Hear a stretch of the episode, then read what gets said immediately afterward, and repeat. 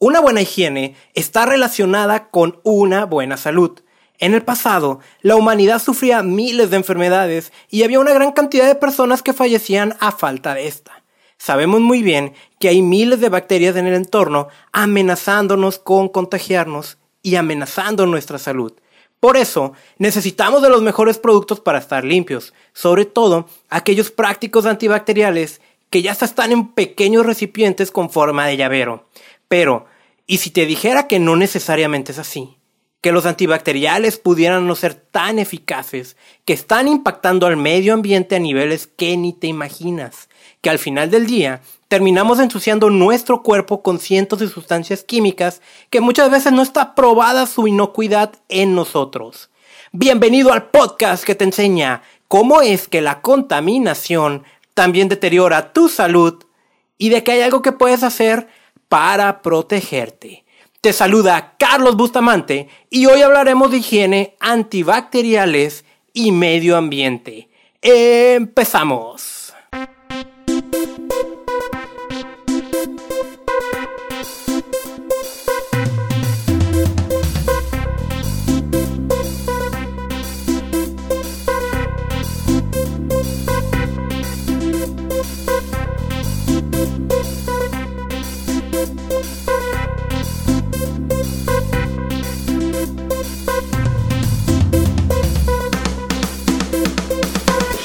Bienvenidos al episodio número 012 de este podcast que te enseña a protegerte de la contaminación. Vamos a hablar sobre productos de higiene, productos antibacteriales, su impacto en el medio ambiente y también un poco de su impacto en tu salud. Porque parece que son productos buenos, pero no necesariamente es así. Este va a ser un tema muy interesante ya que, por ejemplo, lo que tú estás respirando allá afuera, esos niveles de contaminación, no necesariamente es tu culpa, pero aquí hablamos de que es algo que te estás untando a ti mismo, a tu cuerpo.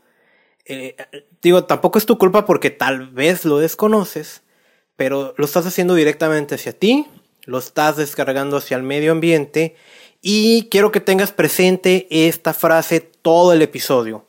Si algo le hace mal a tu cuerpo, le hace mal al planeta. Esta no es una frase mía, yo no la inventé, es de Juan Torrontegui, un español, autor de un libro muy interesante, él es naturista. Él se refiere con esa frase a, a la alimentación. Yo la voy a extender también a otro tipo de productos varias de las cosas que voy a mencionar pudieran aplicar también para los cosméticos. No me quiero meter eh, en ese tema hoy. Me gusta. Sin embargo, estoy buscando entre mis amistades, entre mis conocidos, alguien que domine más ese tema de, los cosméticos. Porque yo no los utilizo, no es como que me ande maquillando. De hecho, rara vez utilizo cremas corporales. Eh, lo hago más cuando practico senderismo Utilizo por ahí un bloqueador solar de ingredientes naturales. Y si acaso llego a ponerme algo en el rostro es aceite de coco, pero prácticamente no, no utilizo nada de estos productos. Por eso no me voy a meter hoy. Quiero, quiero entrevistar a alguien que nos dé consejos de alternativas de qué utilizar. Sin embargo, productos de higiene, esos sí. Pero antes de empezar, quiero que me permitas unos minutos. Si me sigues ya de hace tiempo, sobre todo en Evox, o iBox, como se diga, te vas a dar cuenta sobre las fechas que hay veces que publico cada semana, a veces tardo 15 días y quiero confirmar lo que dije en el primer episodio, que me presenté e hice el compromiso de cada 15 días estar publicando un nuevo episodio. Y tú te puedes dar cuenta, por ejemplo, en la semana del Día Mundial del Medio Ambiente, esa misma semana yo publiqué tres episodios, publiqué el domingo, luego el miércoles y luego otra vez domingo. Y la semana pasada publiqué un mini episodio, un formato que voy a explotar también en el que voy a ser muy concreto con algún tip. En, en aquel momento yo, eh, en ese mini episodio hablábamos de cómo el smog puede interferir con lo que es la generación de la vitamina D pudiendo ocasionar deficiencias. Entonces yo te di el tip de que consideres suplementarte con vitamina D si vives en un lugar en el que hay alta exposición al smog. O sea, eso fue muy concreto. Tenemos estos episodios completos, las entrevistas. Estoy preparando también una sección en el que voy a hablar de desastres ambientales, de accidentes que ocurrieron en el pasado, qué daños ocasionaron, qué aprendimos de eso, qué tenemos que hacer para que no se repita. Y pues sigo explorando en este formato que es tan noble y que ha resultado en un proyecto que a mí me está gustando mucho porque me resulta sencillo expresarme y llevar el mensaje de proteger el medio ambiente y protegerte tú en lo que solucionamos todas las problemáticas ambientales, que eso normalmente nadie nos enseña. Entonces, en cuestión del tiempo, voy a confirmar y reafirmar que cada 15 días se publica un episodio nuevo. Y entre paréntesis diré o menos. Es decir, no va a pasar más de 15 días para que tú estés escuchándome nuevamente. Pero si tengo la oportunidad, voy a estar publicando eh, cada semana. Pero es cada 15 días mínimo. No me quiero comprometer todavía que sea cada 7 días. Porque si lleva preparación esto. No tengo escrito el diálogo, pero si tengo un guion, si investigo. Muchos de esos temas sí los domino, pero aún así tengo que investigar para ofrecerte calidad, para no decir una mentira. Y sobre todo, tú lo sabes, ¿no? Hoy algo es bueno y mañana es malo. Y eso es porque avanza la ciencia, avanza la investigación y quiero estar al tanto. Y además, pues el resto de mis actividades. Por eso mi compromiso es cada 15 días o menos. Y lo digo también porque es muy probable que la siguiente semana publique otro episodio. Voy a entrevistar a una persona que te va a encantar con más de 25 años de experiencia, creo que más de 30 en, esto del medio ambiente, directora de una asociación civil que lucha por el agua, por los recursos hídricos. Y la voy a entrevistar en la semana y entonces vas a tener tres semanas seguidas con un episodio. Por eso no, no quiero confundir a la gente cada 15 días o menos. Muy bien, entonces, fíjate que ahorita no lo tenía en el diálogo, pero ahorita que hice el repaso de lo que fue el mini episodio anterior del smog y la vitamina D, estaba leyendo un artículo en China eh, de, de varios años en el que encontraron que el sol está llegando en menor porcentaje al suelo allá en las ciudades chinas. Creo que es un 15% menos precisamente por los niveles tan altos de contaminación que hay allá. Y si tú escuchaste ese mini episodio, o si no lo has hecho, que te invito a que lo hagas, hablamos que la vitamina D, para que el cuerpo la genere, porque de los alimentos es muy difícil alcanzar los niveles óptimos, requiere la luz solar. Pero la contaminación, sobre todo el smog, crea una especie de pantalla de filtro en el que no todo el sol está llegando y eso hace que el cuerpo no la esté generando a los niveles que necesita, pudiendo provocar deficiencias. Y en China lo estamos viendo, ya salió este artículo publicado. Y bueno, también antes de empezar, en la semana hubo un accidente, tal vez ya lo leíste en las redes sociales, un accidente muy lamentable el 9 de julio. Grupo México muy conocido y medio detestado entre los ambientalistas aquí en este país, derramó accidentalmente 3.000 litros de ácido sulfúrico en Guaymas, en el mar de Cortés. Esta empresa, que se dedica a la extracción minera, ha tenido muchos accidentes, siendo el más conocido uno de agosto del 2014 en el que se derramó sulfato de cobre de una mina a cielo abierto, contaminando los ríos Bacanuchi y Sonora. Este fue un desastre terrible, eh, hubo un derrame de 40 mil metros cúbicos en aquel momento, que si te lo traduzco en litros son 4 millones de litros de sulfato de cobre, dañando, impactando la vida de 20 mil personas. No, las, no de que las haya matado, pero sí impactó su vida.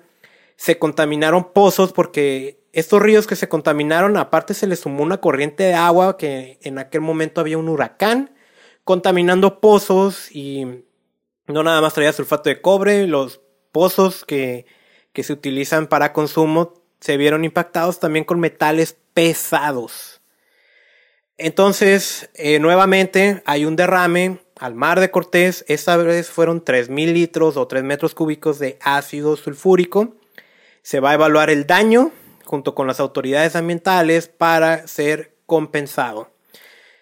¿Qué, ¿Qué, es este ácido sulfúrico? Yo lo conozco muy bien.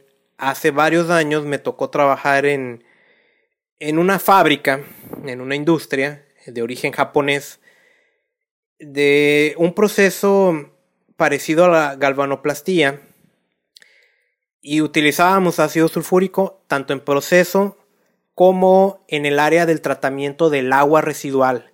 Yo era el operador de la planta de tratamiento de agua residual y me traían tibores con este ácido ya gastado para darle tratamiento. Cuando yo lo destapaba, yo tenía que ponerme un cubrebocas y equipo de protección personal porque estaba impresionante, estaba al 97%.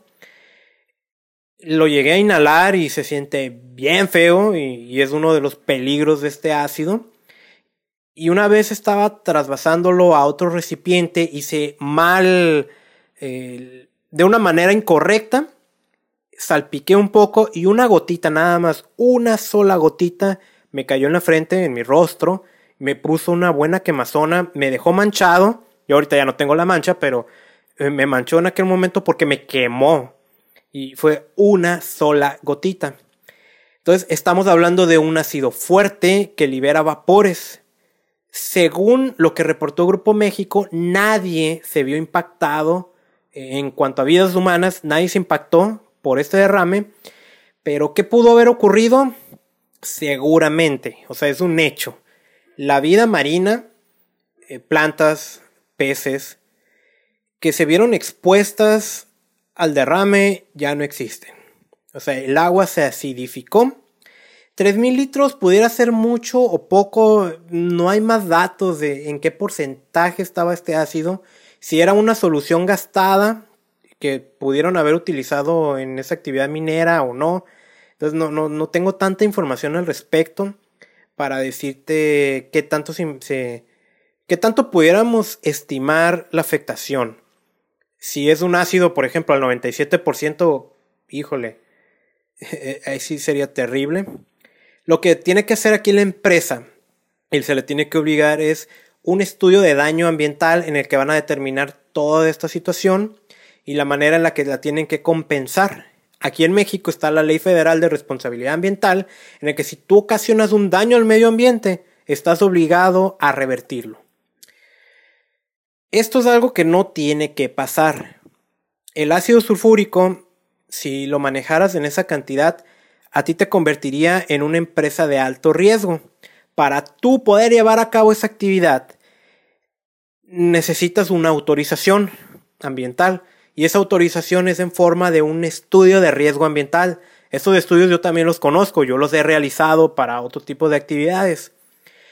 Este estudio identificas todas las partes del proceso y buscas cuáles son esas secciones en las que puede haber un fallo y en base a ese fallo tú determinas un escenario de lo que pudiera ocurrir, lo metes a un software y te hace un cálculo de qué tanto vas a dañar, de los radios de afectación.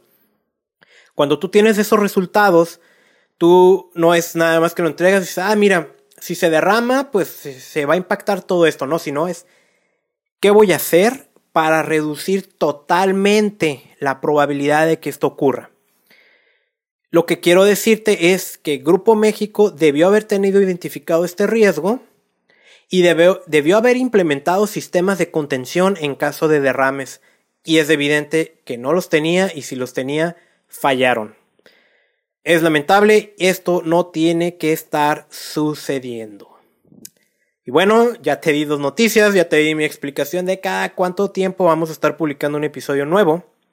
Espero tus comentarios, de verdad. Eh, pues al final de cuentas, esto es para ti, no es para mí. No es porque quiera estar hablando es porque tú necesitas saber de medio ambiente y de cómo protegerte. Vamos a entrar el tema y quiero contártelo con una historia. el, cuando yo estaba hace muchos años estudiando en preparatoria, yo estudié primero a nivel de técnico de bachillerato, profesional técnico es el título con el que salí, de control de la contaminación ambiental, ya después me fui a la universidad de la ingeniería. Pero estudiando a nivel de bachillerato, en una conferencia de... en una visita de campo más bien a una planta de tratamiento de aguas residuales, que estas son instalaciones gigantescas, donde pues lo que tú haces en la mañana, cuando vas al baño y le bajas al inodoro, todo eso va a esas instalaciones y se limpia el agua. Posteriormente se puede reusar o se va a un río o se va al mar relativamente limpia o deberíamos esperar que sea así. Estábamos en una visita de campo y el operador, el que nos estaba guiando, nos comentó sobre la historia, sobre cómo ha avanzado la tecnología, cómo han avanzado ellos en, la implementación de, de, estas plantas de tratamiento en la ciudad y de que se estaban enfrentando a un reto, nuevo. De eso te estoy hablando por allá del 2005-2006. Decían que estaban descubriendo a través de convenciones a las que asistían y compartían con otros organismos de una nueva etapa, una nueva era de las aguas negras que recibían, que, que traían ciertas sustancias para las cuales las plantas de tratamiento no se habían diseñado que eran sustancias que en aquel momento él dijo nanopartículas. Estaba muy de moda la, palabra nano. Y él decía, estas nanopartículas que provienen de los productos de higiene, como los jabones, como los champús, como las pastas de dientes, no e, es algo que no se utilizaba antes y para los cuales no diseñamos nuestras plantas de tratamiento.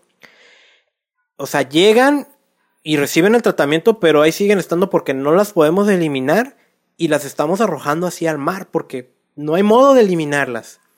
De eso te estoy hablando hace 14 años.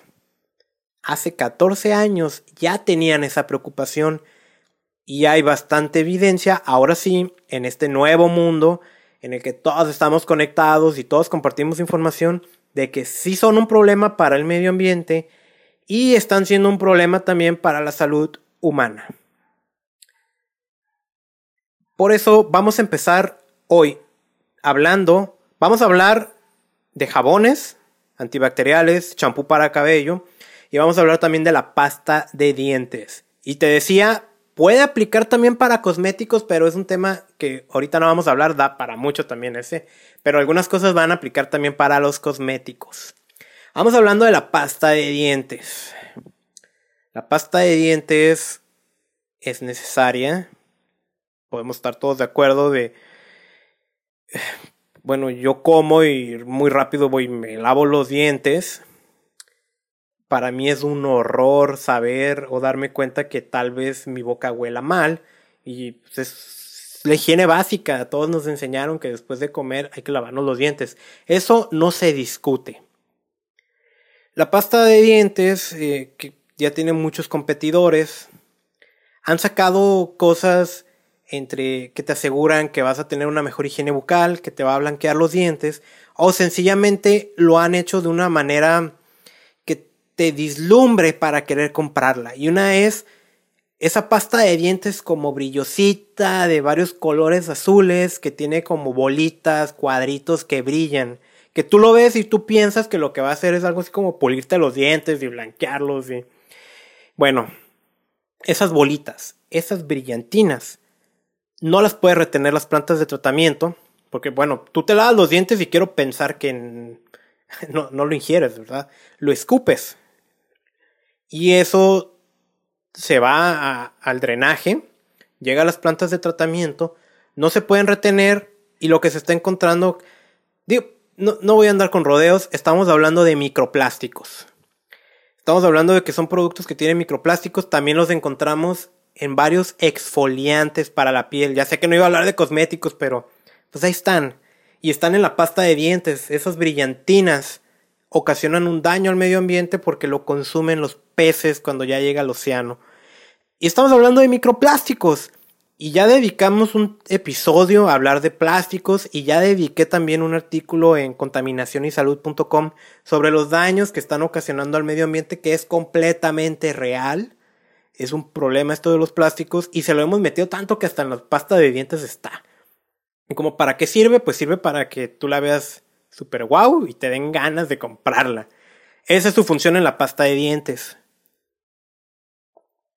También tenemos y, a lo mejor has de haber pensado esto, ¿no? Ahorita que dije pasta de dientes, el tema del flúor. Este es un tema muy controversial. ¿Para qué sirve el flúor? En automático vas a decir para prevenir la caries. De hecho, no sé si sabes que en gran parte del mundo el suministro de agua potable, esa que cuando tú le abres la llave sale, ya trae flúor y se le está agregando como una manera de apoyar esta prevención de formación de caries. Pero tal vez lo que no sabes es que en varios países europeos están prohibiendo fluorar el agua por los posibles daños que representa. El flúor puede ser, en cuestión de medio ambiente, un residuo tóxico que proviene de la industria dependiendo de la actividad que se realice. El flúor, que data de décadas que se está utilizando para la salud bucal, en exceso provoca algo que se llama fluorosis, que es un daño al esmalte de tus dientes. Pero además también sabemos que el consumo de flúor puede ocasionar efectos neurotóxicos y cancerígenos. Neurotóxico significa que daña tu sistema neuronal, tu sistema nervioso. El flúor es muy controversial porque hay quien dice que sí se ocupa y yo tenía acceso también a un estudio que, se realizó y a lo mejor te has dado cuenta de que últimamente se le está agregando carbón activado a todo tipo de productos. Pasta de dientes negra con carbón activado. Hasta las hamburguesas he visto que, le, que les pa negro porque trae carbón activado.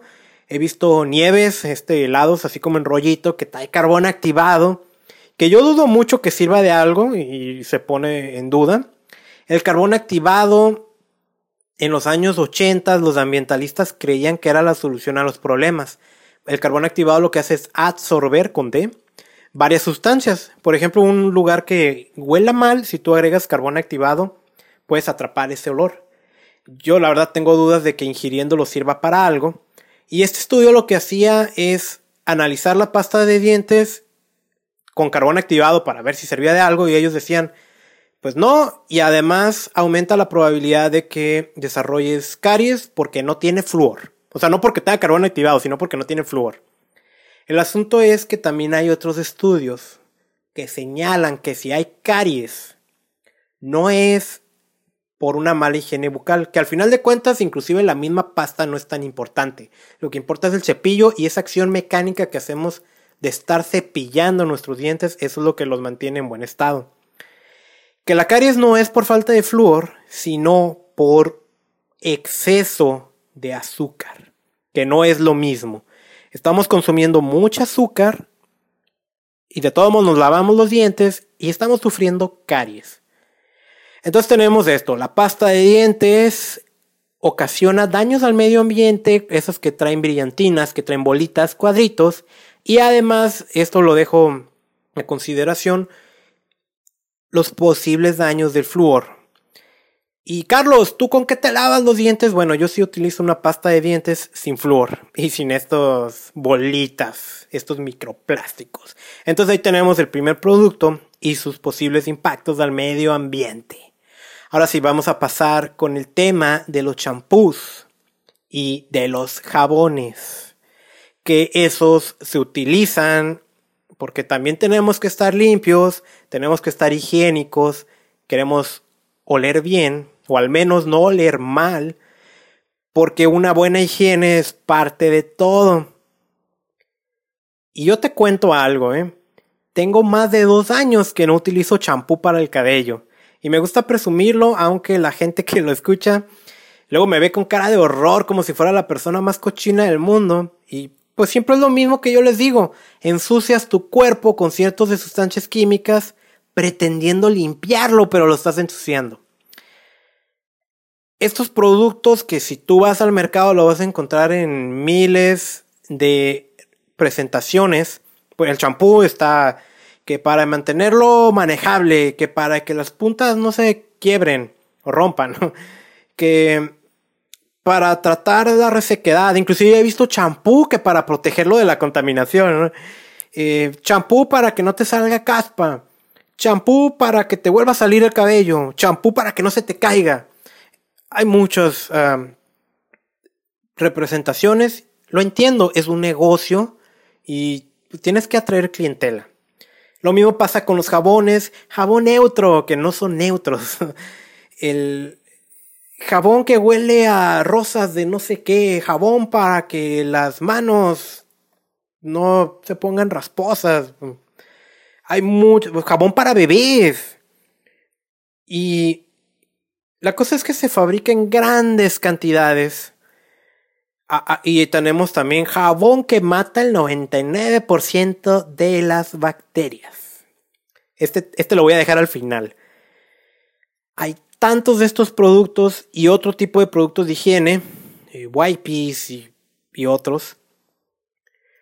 La cosa es que para asegurar un cierto precio que pueda ser adquirido por las personas, hay que fabricarlos en grandes cantidades y eso significa llevarlos a grandes almacenes donde pueden durar semanas o meses antes de que el cliente los adquiera. ¿Cómo hacerle para que un producto así no caduque? Hay que agregar conservadores. Así como los alimentos tienen conservadores, los productos de higiene también van a tener conservadores. El asunto es que muchos de estos conservadores son por definición citotóxicos. Citotóxico significa mata células y mata células para prevenir que crezcan microorganismos y se echen a perder.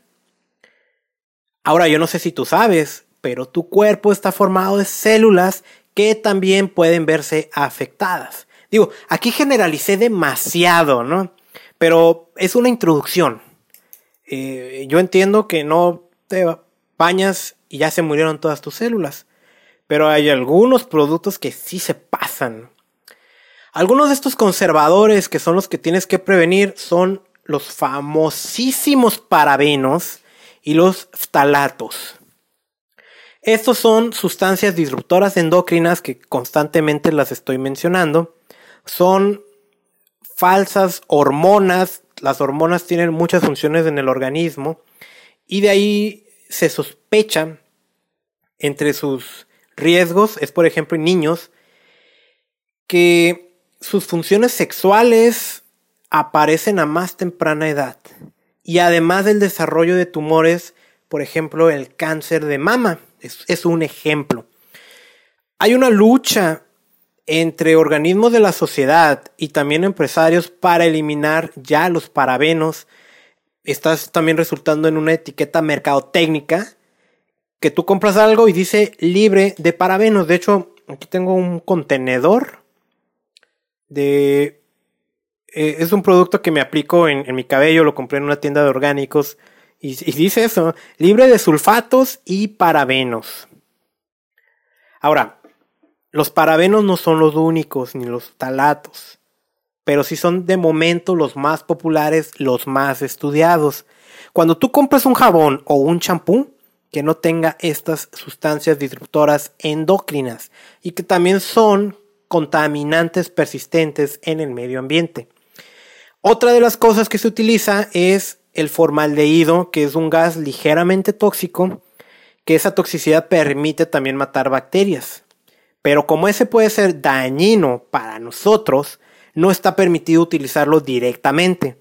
Lo que se hace es que se agregan ingredientes que se llaman agentes liberadores de formaldehído, que eso es poquito a poco, mediante una reacción, lo está liberando para que no esté todo un jalón y nos impacte mucho. Pero al final de cuentas, terminamos expuestos a este. Y sobre todo en espacios interiores, a lo mejor viste un video que publiqué ahí en la página de Facebook, facebook.com diagonal contaminación y salud o arroba contaminación y salud, de que estaban midiendo la calidad del aire de, mi casa y, y veía que tenía presencia de este formaldehído, ¿no? Y eso que yo soy muy cuidadoso con este tema. Tú vas a ver las etiquetas que estés utilizando y vas a evitar los productos que digan, eh, probablemente vas a tener que volver a escuchar eh, esta grabación porque están así como medio extraños los nombres, pero ahí te voy a una lista. Quaternium 15. 2 bromo 2 nitropropano 1,3 diol. diazolidinil urea y midasolidinil urea y DMDM hidrantoína. Este último ingrediente, el DMDM, me pasó y aquí eh, en el episodio de alimentos contaminados yo te decía que no porque un alimento diga que es orgánico no significa que no va a traer pesticidas, herbicidas o contaminación. Y lo mismo pasa con, los, con este tipo de productos. En unas vacaciones yo entré a una tienda de artículos naturales y orgánicos, compré cierto artículo, me gustó y lo quise encargar por internet, entonces estaba buscando en la etiqueta cuál, página de internet tenían Nunca había leído los ingredientes y encontré que tenía este, el DMDM, hidrantoína, una sustancia liberadora del formaldehído. De hecho, no te dije los daños del formaldehído. Eh, este formaldehído, que es un contaminante ambiental, se genera mucho por el tráfico vehicular, por procesos industriales y como estamos viendo aquí también por productos del hogar. Ocasiona irritación a garganta, a ojos, y una exposición prolongada puede provocar cáncer de garganta y cáncer en los pulmones. Esa es la idea de no adquirir productos de higiene que traigan agentes liberadores de formaldehído. O si estuviera la barbaridad de que directamente lo traiga, pues muchísimo menos. Y la otra, esto es muy común. Tú compras un champú y dice fragancia masculina para atraerlas a todas. O un jabón que huele a, no sé, algo rico. Estas fragancias de las que te hablé también en el episodio 002, hogar, dulce contaminado hogar, terminan siendo un contaminante para espacios interiores. De hecho, los baños pueden ser de los lugares que cuenten con la peor calidad del aire en el interior de tu hogar. Estas fragancias no son muy distintas a los perfumes. De verdad, entra, entra a mi página de Facebook ahorita que recién subí ese video en el que estoy diciendo qué es lo que ocurre con la calidad del aire cuando aplicas un perfume. Y ahí lo estoy midiendo y ahí ves en el aparato cómo va empeorando. Y es lo mismo cuando estamos utilizando estos productos que traen fragancias. Entonces, evita adquirir productos que tengan fragancias. Y ojo, cuando te dicen fragancia neutra, la noticia es que la fragancia neutra también es una fragancia que huele a neutro. Otro de los ingredientes que tú tienes que evitar, y ahorita, ahorita vamos a hablar un poquito más en cuestión de medio ambiente. Eh, ya te decía, los parabenos, que lo puedes encontrar en forma de metilparabeno, propilparabeno, butilparabeno, etilparabeno. Siempre que acabe con la palabra parabeno, no lo compras. Eh, mercurio o timerosal acetato de plomo, que parece increíble, ¿no? Que un producto de este pueda traer plomo. Es más en los cosméticos, pero es posible. Dietanolamina, pigmentos colorantes sintéticos. Estos casi siempre van a ser un nombre muy extraño con un número al final. Propilenglicol, que eso lo traen un montón de productos. Y lo traen mucho también los aerosoles. De hecho, no compras productos de higiene de aerosol. Tolueno, fenilendiamina, petrolato. Eh, te digo, seguramente vas a tener que volver a escuchar esta parte. Yo sé que son nombres muy extraños, y, pero pues son sustancias peligrosas para ti y para el medio ambiente. Ahora sí, el tema que más me interesa a mí, el de los geles antibacteriales. Estos geles antibacteriales se han vuelto una necesidad, entre comillas. Yo lo he visto mucho aquí en México a, raíz de la epidemia del AHN1, otra vez, AH1N1, perdón, que hubo una conciencia sobre los problemas que hay eh, sobre bacterias y sobre virus. Y todo el mundo estaba utilizando gel antibacterial. Yo no veo mal que lo hayan utilizado porque era una situación de emergencia. Después de ahí, yo sí lo que veo es que se ha vuelto una falsa necesidad que hasta te lo regalan en forma de llaveritos y en todos lados hay antibacteriales. Eh, a veces salgo a comer con amigos y me quieren poner ahí los, pues, digo, amablemente, ¿no? la gente eh, que está atendiendo tu orden y pues no, y como que no entienden el por qué. Y mis amigos piensan que soy un exagerado de por qué no deberíamos de utilizarlos. Los geles antibacteriales tienen también esas sustancias de las que te hablé al principio, que las plantas de tratamiento de aguas residuales no pueden eliminar. Ahora, tal vez no sabes cómo funcionan estas plantas. Estas en su proceso tienen bacterias. Estas bacterias que les llaman lodos, lo que están haciendo es comiéndose la contaminación del agua y de esta manera la limpian. Pero no se pueden comer los geles antibacteriales, las sustancias que traen los geles antibacteriales. Pero lo que sí hacen estas, sustancias es matar a esos microorganismos que limpian el agua. Y lo que termina provocando es un tratamiento deficiente que al final de cuentas puede ir al mar o puede ir a los ríos o a algún lago, alguna presa o a donde se descargue esa agua que no pudo haber sido muy bien tratada, entre otras cosas por la presencia de antibacteriales.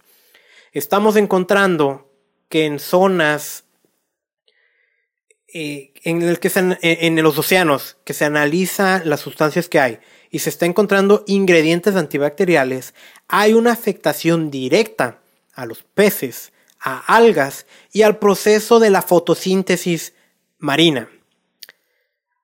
Esto también es un problema porque nos estamos metiendo con la parte más básica de la cadena alimenticia y la fotosíntesis en el mar tiene una función impresionante en el medio ambiente.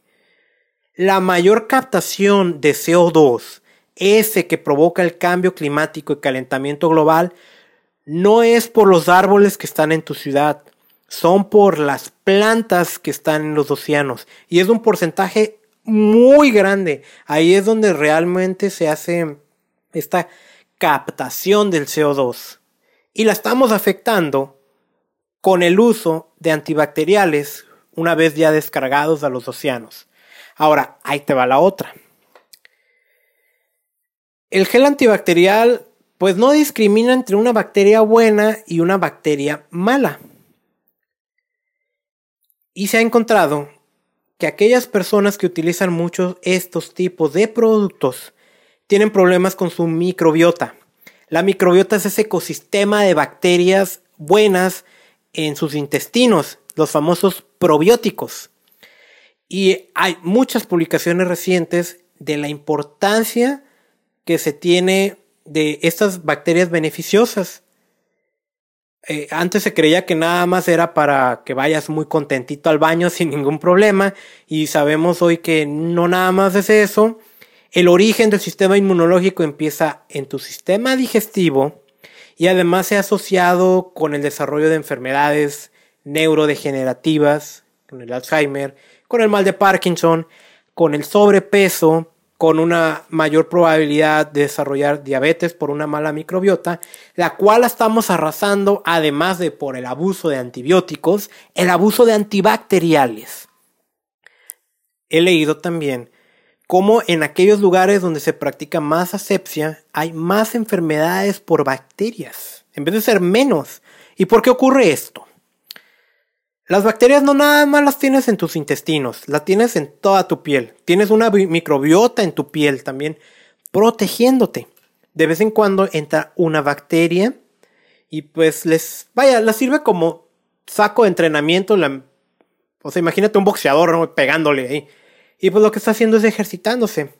Cuando tú le echas un gel antibacterial y estás arrasando con el 99% de esas bacterias, pues ¿qué crees? Dejaste desprotegido tu primera línea de defensa. Ahora, ¿qué no se supone que hay miles de bacterias amenazándonos y pudiéndonos contagiar? Bueno, es que sí, pero depende, o sea, en el hogar está de más que estés desinfectando constantemente porque son tus bacterias. Si eres un médico y trabajas en una clínica donde llegan muchas personas con distintas enfermedades, ah, eso es otra cosa distinta. Pero en la vida normal eso no debería de ser un problema. Ahora, vamos a decir que te cortaste con un fierro allá en la calle y se te puede infectar, ok, eso, eso está bien, pero que lo estés utilizando como una crema corporal, que hay gente que constantemente se la está poniendo. Y tengo una amiga, ¿no? Que la otra vez estaba tocando, estaba tocando un teclado de computadora y luego, luego me llevé las manos a la cara. Y me dijo, oye, ¿sabes cuántas bacterias hay ahí en el teclado y tú agarrándote la cara? Y yo, pues sí, sí sé, soy ingeniero ambiental, veo la contaminación, y una de las manifestaciones de la contaminación es la contaminación bacteriológica. Y no me preocupa lo que hay en el teclado. Me preocupan otras cosas. Entonces, estamos dejándonos desprotegidos y también se sabe que aquellos niños que constantemente eh, se les aplicó antibacteriales sufren de grandes, muchas enfermedades. Y parece ser, y está por confirmarse, que ese eh, exceso de asepsia, de limpieza con estos productos, algo tuviera que ver con el número cada vez más creciente de alergias alimenticias. Ahora resulta que todo el mundo es alérgico y, y no nada más al gluten, sino a otras cosas, y ahí pudiera haber un origen. Pero ahora, eso de que mata el 99% de las bacterias, ¿y qué pasa con el 1%? Las superbacterias, esas que son resistentes a los antibióticos, también están siendo resistentes a los antibacteriales. Y esto se está encontrando en los océanos, bacterias que no se pueden matar, que esas son malignas y no se pueden matar, porque ya se hicieron resistentes a todo este tipo de productos. Y lo mismo parece ser que está pasando tierra adentro. Y eso, pues tenemos la duda de cómo nos va a afectar. Los geles antibacteriales tienen muchos ingredientes, los dos principales, triclosan, que es una barbaridad, ¿eh? Hay pastas de dientes que te las venden con triclosan. El único momento en el que tú deberías de comprar pasta de dientes con triclosan es porque el dentista te lo está diciendo. Si no, no lo hagas. También lo tienen eh, desodorantes el mal olor corporal es por el crecimiento bacteriano y el triclosan mata muy bien las bacterias y por eso lo tienen los desodorantes. Y pues el exceso de este producto daña el hígado, inflama el colon y se está encontrando una asociación con daño cerebral, con lo que es la plasticidad sináptica del hipocampo. Y detrás de ese término tan impresionante es el área que está relacionada con el aprendizaje y la memoria. Y el otro ingrediente, o sea, el triclosan, y el otro es el tri, perdón, triclocarban. Este es un disruptor endocrino, otra vez, un disruptor endocrino que modifica los niveles de testosterona. Son dos de muchos ingredientes. Aquí te va lo más trágico. Si tú entras a la página internet de la Agencia de Protección Ambiental de los Estados Unidos, que no es, una, no es un grupo de personas, es una agencia de gobierno. En una de las secciones habla sobre, los, sobre el triclosan y te dice, no existe evidencia de que los geles antibacteriales sean más efectivos que la barra de jabón común para limpiar. Estás desperdiciando tu dinero en un producto que no sirve más que cualquier otro tipo de jabón. Estás dañando tu salud y estás dañando al medio ambiente. Invitación, deja de utilizar geles antibacteriales salvo que por alguna cuestión especial los tengas que utilizar. Revisa la etiqueta de los jabones y de los champús que estás utilizando. La pasta de dientes, no te voy a decir que no uses la de flúor. Eh, tengo algunas dudas todavía ahí al respecto, pero sí que no tenga esas bolitas, esas cosas que brillan, esos cuadritos que no te sirven de nada y que también están dañando al medio ambiente. Entonces, vimos varios ingredientes que en vez de limpiarnos terminan ensuciándonos con sustancias químicas disruptoras endocrinas con daños a la salud, al medio ambiente y estamos gastando dinero de más. Es así como ya hemos llegado al final de este episodio, de verdad espero que te haya gustado, que cause un impacto en ti. La alternativa es utiliza un jabón común, un jabón artesanal, ahí en cualquier mercado lo encuentras muy baratito. Eh, cuida, de verdad cuida muy bien las etiquetas sobre lo que compras. Trae nombres muy extraños, pero una búsqueda en internet te salva. Eh, evita esos conservadores, los parabenos, los talatos, esas sustancias liberadoras de formaldehído. Evítalas. Eh, prefiere productos de ingredientes naturales que, aunque van a caducar próximamente, pues al menos son más seguros. Pero ojo, y recuerda esa historia que te compartí, de que supuestamente yo había comprado un producto que era de origen natural, que traía ingredientes orgánicos y al final pues traía sustancias liberadoras de formaldehído.